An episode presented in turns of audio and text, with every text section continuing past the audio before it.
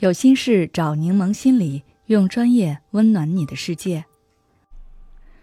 今天想跟大家分享的是，找到你的内部动力，你就能坚持。如果你自己做事总是容易虎头蛇尾或者半途而废，一次两次你可以推给环境，推给意外，但一直这样，你就无法推卸给别人了。这时候，你只能从自己身上找问题。一般人会给自己贴上不能坚持的标签，并且在以后的日子里放任自己这种每次做事都中途停顿、有始无终的坏习惯。毕竟你觉得自己就是这样的人嘛。但其实你只是缺乏强大的内部动机，你主要是基于外在动机在做事。就拿工作来举例吧，绝大多数人并不是出于热爱，而是为了赚钱。那工作的态度和效率就会受到钱多钱少的影响。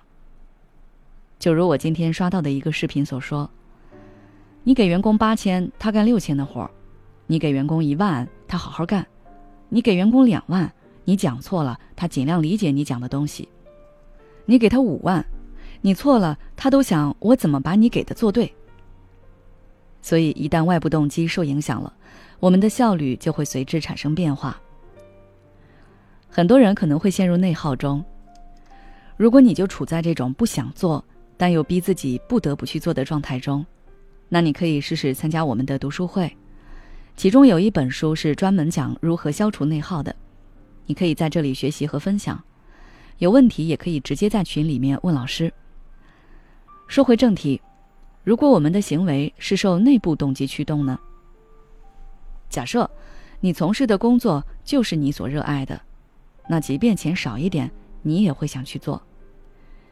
比如吴京拍《战狼一》时，没人愿意投资，他就卖车卖房来筹集资金，因为这是他的一个心愿。中间不管遇到什么问题，他都想把它拍完，并且不是糊弄的拍，而是要认真拍好。那么我们该如何挖掘自己的内在动机呢？下面给大家几个方向。第一。喜欢和乐趣。你做这件事不是为了获得什么，就是单纯的喜欢、感兴趣，行为本身就是目的。你可以把自己当做孩子一样，先鼓励自己去尝试各种事物，然后从中找出你喜欢的那个，这是最强大的原动力。如果有可能的话，也可以发展成你的职业。比如我关注的一位视频博主，他一直喜欢画画。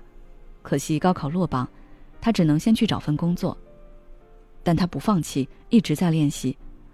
后来辞职重新去考，这次如愿考上了美院，现在在一家游戏公司做原画师。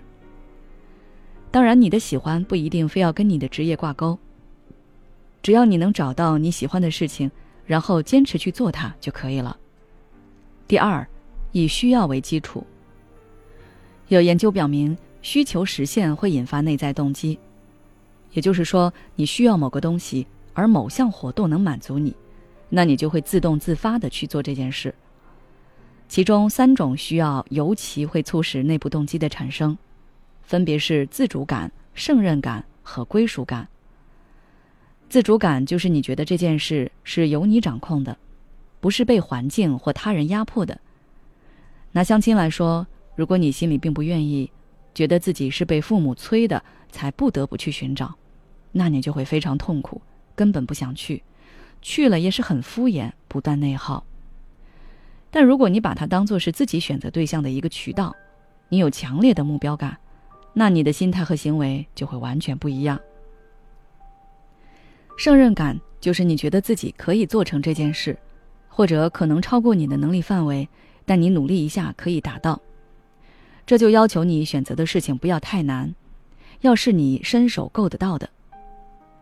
归属感是挖掘你的内在情感，不论是为了某个人还是某个团体，你想要为他和他们做些什么，这也能促进你的行动力。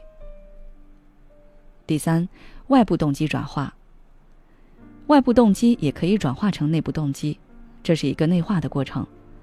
你可以先寻找这件事的外部动机。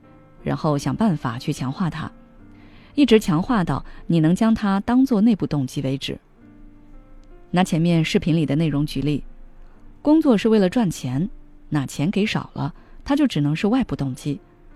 但是当他给的足够多呢，他就变成了你的内部动机了。那如何才能让对方给的多呢？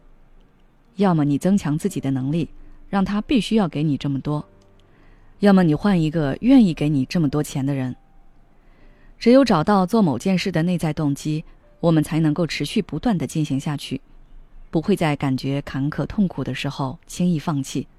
希望小伙伴们都可以找到它。